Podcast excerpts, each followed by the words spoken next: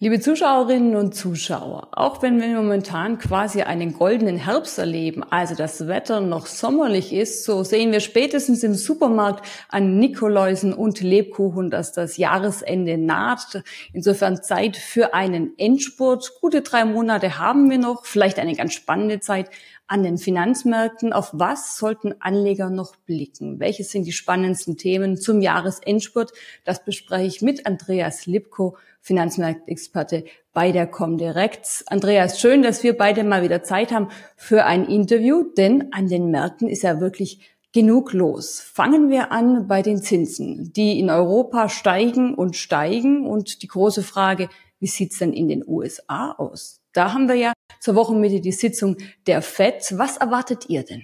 Ja, Conny, natürlich liegt die Freude auch ganz auf meiner Seite. Ich bin auch wieder ähm, ja, hellauf begeistert, dass wir dieses Interview hier führen können. Und du hast auch ganz, ganz tolle Themen mitgebracht. Und die Anmoderation hat es auch schon sehr, sehr gut dargestellt, was wir für eine Situation äh, vorhaben, vorfinden. Und das wird sich auch natürlich jetzt bei der US-FED-Sitzung am Mittwoch beziehungsweise dann in dieser Woche zeigen dass wir hier natürlich das Inflationsthema auch ganz klar bei den Notenbanker, Notenbankerinnen als Agendapunkt haben und dass man hier auch nicht müde wird, darauf hinzuweisen, dass den Zinstrend, den wir jetzt sehr dramatisch in den letzten Monaten gesehen haben, also wirklich ja ein in der Historie kaum vergleichbares Ereignis, wie stark die Leitzinsen auch von der EZB angezogen wurden oder angehoben wurden, dass das ein Trend ist, der sich nicht so schnell rückläufig entwickeln wird. Wir sind als Börsianer sehr verwöhnt gewesen. Viele, die jetzt sogar seniorigen Charakter oder beziehungsweise Position haben, das heißt also wirklich seit zehn Jahren in den Märkten aktiv sind, die kennen das ja gar nicht mehr. Die kennen gar nicht das Kurs- oder beziehungsweise Leitzinsniveau, was wir momentan haben. Und das ist natürlich eine Gewöhnungsphase und demzufolge durfte man sich auch gar nicht wundern, dass in den letzten Wochen, Monaten immer wieder der Ruf laut wurde, ja, das ist ein Peak-Phänomen. Das heißt, wir werden wieder rückläufige Kurse beziehungsweise Tendenzen sehen. Kurse haben wir ja dann rückläufig gesehen, aber Zinstrends. Und was wir jetzt sehen werden, ist weiterhin warnende Worte beziehungsweise dann ja auch Erhören von Jerome Powell, der darauf hinweisen wird, dass gerade die zuletzt stark angestiegenen Rohstoffpreise, sprich hier Erdölsorte WTI und Brent, dass die beiden natürlich wieder so ein bisschen als Inflationsdynamisierungsinstrument wirken könnten und dass hier die Fed ganz klar die Augen drauf haben wird. Nun muss man aber sehen, die versuchen Spagat zu machen, auf der einen Seite die Wirtschaft nicht abzuwürgen, auf der anderen Seite aber natürlich die Preisdynamik etwas einzudämmen und demzufolge hat die äh, Notenbank-Sitzung in dieser Woche auf jeden Fall Brisanz und sollte von jedem, jedem Börsianer, Börsianer auf jeden Fall verfolgt werden. Ja, der schnelle Zinsanstieg hat den einen oder anderen überrascht, auf einem falschen Fuß erwischt, keine Frage. Und ich finde, die Auswirkungen sind halt eben enorm. Also wenn wir beispielsweise den Immobiliensektor uns anschauen, wo man sieht, viele geben ihre Grundstücke zurück, die sagen, ich kann auf dem Niveau gar nicht mehr bauen. Der Bauplatz ist das eine, aber die Kosten, die gehen so in die Höhe, wenn ich entsprechende Kreditzinsen habe. Also das zieht weite, weite Kreise. Und ähm, in den letzten Tagen geistert auch ein Wort immer wieder übers Parkett, Stagflation. Also zum einen der kräftige Zinsanstieg, zum anderen eben eine Wirtschaft, die schwächelt. Andreas, wie würdest du das einschätzen? Kann man sagen, die hohen Zinsen wirken die Wirtschaft ab? Ja, wir haben hier ein interessantes Phänomen. Auf der einen Seite hast du gerade auch sehr gut beschrieben, dass der Immobiliensektor natürlich darunter leidet. Und das hatte sich ja bereits auch schon im Vorfeld abgezeichnet. Investoren haben reagiert, haben die Aktien von Immobilienkonzernen frühzeitig verkauft. Wir hatten dazu ja auch mal ein interessantes Thema bzw. Interview gemacht, schon einige Zeit her.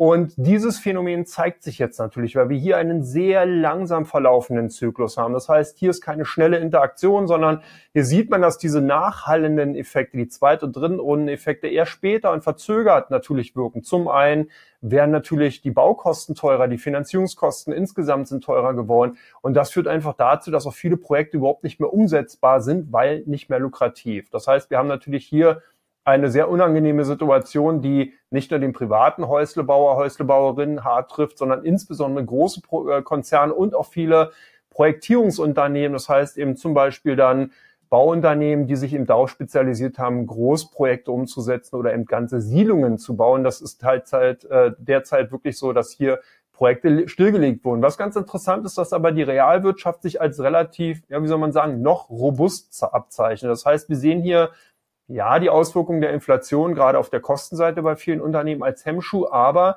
die stark angestiegenen Zinsen, die lasten tatsächlich noch gar nicht so groß auf die Bilanzen beziehungsweise drücken noch nicht so stark auf die Gewinnseite der Unternehmen. Das hat eben damit zu tun, dass sich viele Unternehmen sehr solide finanziert haben, entweder relativ langfristig, das heißt über zehn Jahre, oder eben sogar im Cash schwimmen. Es gibt ja viele Unternehmen, die wirklich extrem hohe Cashflows im Monat generieren und dadurch gar nicht erstmal primär auf Fremdfinanzierung angewiesen sind. Und das ist so ein bisschen so eine Art dämpfender Aspekt, den wir sehen. Aber wo er natürlich ganz klar zu sehen ist, ist eben bei dem Konsum. Das heißt, auf der einen Seite sind die Preise durch die Inflation gestiegen, aber auf der anderen Seite natürlich sind eben auch die Lebenshaltungskosten nicht nur durch die Inflation, sondern eben auch durch die Refinanzierungsseite, sprich dann eben die Kreditseite ist gestiegen und viele Konsumenten halten sich dahingehend zurück.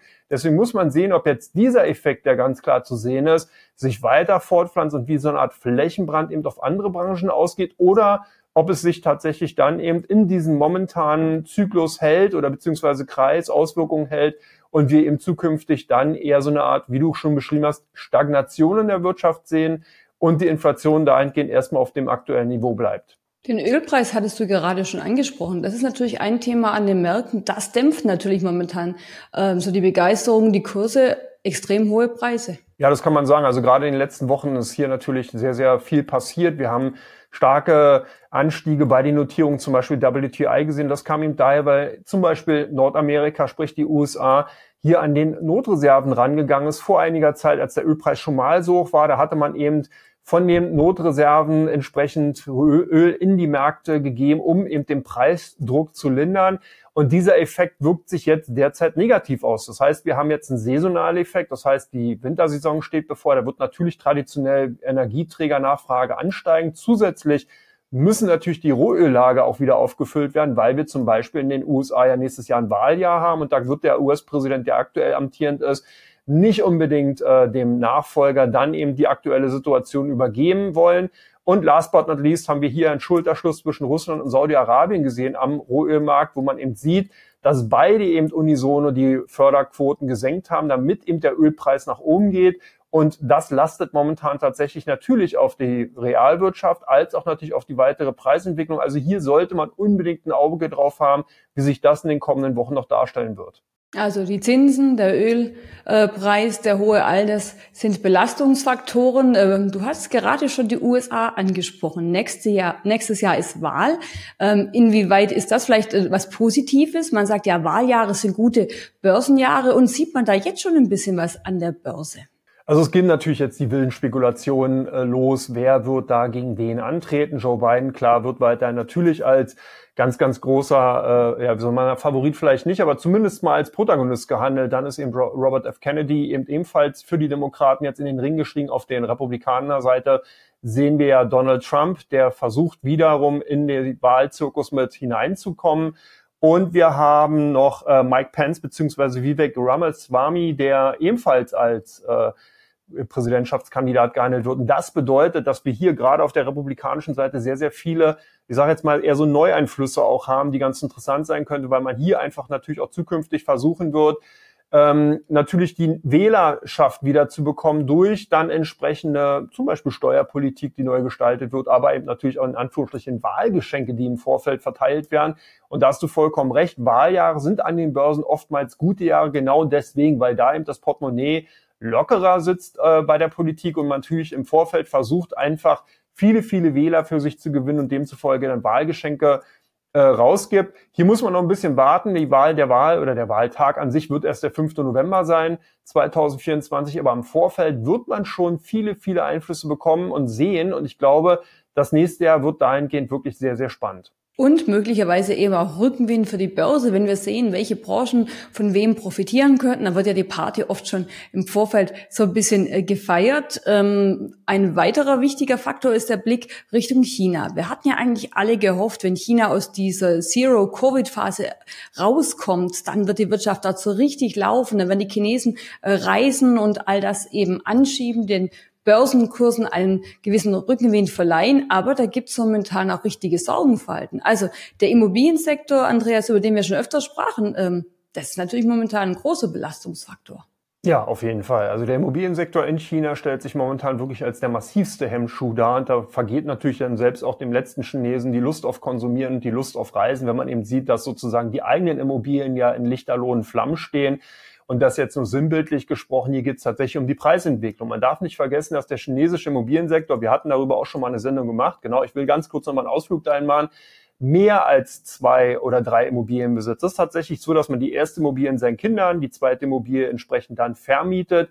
Die dritte Immobilie ist dann tatsächlich für sich und die vierte meistens dann eher so eine Art Statussymbol. Das heißt also, die chinesische Bevölkerung hat einen Trend zur Dritt- und Viertimmobilie hin. Und wenn da natürlich dann wirklich Preisdruck aufkommt, dann ist natürlich hier wirklich ganz klar die Problematik gegeben, dass man eben dann weniger konsumieren wird. Und das sehen wir momentan. Das heißt, der erhoffte Rückenwind gerade für die deutsche Exportwirtschaft ist eben ausgeblieben, weil eben China ganz, ganz andere massive Probleme hat und der Immobiliensektor entsprechend groß ist. Es gibt sehr, sehr viele Chinesen, im Endeffekt chinesische Menschen, die dann natürlich dieses beschriebene Szenario umsetzen und demzufolge kann man vielleicht jetzt so ein bisschen antizipieren, wie wichtig genau dieser Sektor eben ist und wie dramatisch die Folgen dann sind, wenn es eben in diesem Sektor zu mehr als nur Ruckeleien kommt, sondern eben tatsächlich da teilweise Projekte in Flammen stehen. Und das ist genau das Problem, was wir derzeit sehen. Und demzufolge hat natürlich die chinesische Regierung alles andere zu tun, als jetzt hier Geschenke in Richtung Europa an den USA zu geben, dass man sagt, hey,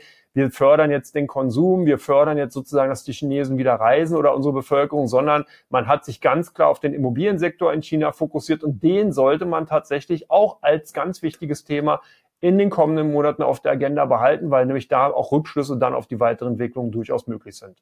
Also auch ein Thema, das wir nicht nur im Jahresendspurt, sondern auch in, im nächsten Jahr groß im Auge behalten werden. China ja ohnehin immer für viele Anleger auch ein spannendes Thema. Einzelwerte, in die sie investieren, aber eben auch der große Einfluss, die Abhängigkeit der deutschen Wirtschaft gegenüber China ist immer ganz wichtig.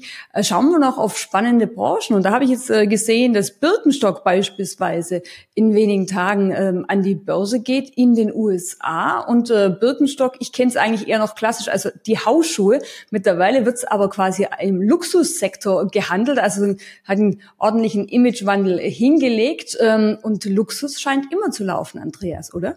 Ja, das kann man so sagen. Gerade die Brand-Themen sind natürlich ganz groß gespielt an den Börsen und da hast du jetzt bereits Birkenstock genannt. Da hat man natürlich davon profitiert, dass ganz, ganz viele bekannte Persönlichkeiten, Schauspieler, Schauspielerinnen natürlich sich diese entsprechenden Schuhen geleistet haben, davon mit abgefotografiert wurden und dann natürlich auch ganz, ganz viele Folger, äh, Fans im Endeffekt das auch getan haben und diesen Trend gefolgt sind. Du hast recht, früher hatte man das Ganze eigentlich so ein bisschen eher aus dem Bereich Krankenhaus, Pflege, äh, gekannt, weil die Schuhe halt sehr, sehr bequem sind. Das Ganze ist jetzt hier wirklich natürlich auch in den sogenannten Alltag dann vielleicht mit rüber transportiert worden, sodass das natürlich ein ganz, ganz interessantes Phänomen ist, was wir da sehen. Aber insgesamt deutet und zeigt es natürlich ganz gut auf, was eben Brands, also Marken für eine ganz wichtige Rolle spielen. Und da kann man halt auch ein bisschen weitergehen. Man kann in Richtung LVMH mit den Luxusmarken Caring, man kann in Richtung Apple gehen und sieht dann hier natürlich, dass da die Markentreue und auch die Bereitschaft von den Konsumenten, die dann eben noch konsumieren, wirklich dahingehend ist, dass man sagt, wenn ich mir was leiste,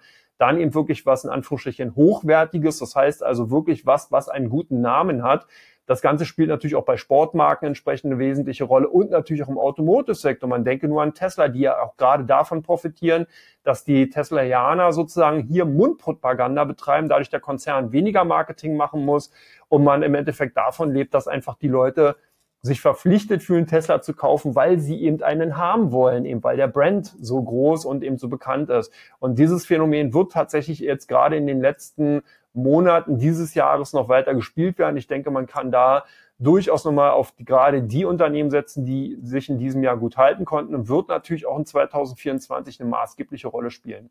Also das klingt nach einem spannenden Endspurt, obwohl es sich, wie gesagt, bei den Temperaturen noch gar nicht so anfühlt. Also Weihnachten ist gefühlt ja noch ganz weit weg, aber viele spannende Themen haben wir bis dahin. Also problematische Themen, der Zinsanstieg, die Inflation, die Ölpreise, die Probleme in Chinas Immobiliensektor, aber vielleicht eben auch Hoffnungsschimmer vom Wahlkampf in den USA, der seinen Schatten dann vorauswirft, der vielleicht so ein bisschen Fantasie in den einen oder anderen Sektor haucht. Also das bleibt weiterhin spannend. Andreas, ganz herzlichen Dank für die vielen Einschätzungen und viele Grüße in den hohen Norden. Ja, vielen Dank. Natürlich Grüße zurück nach Stuttgart. Alles Gute.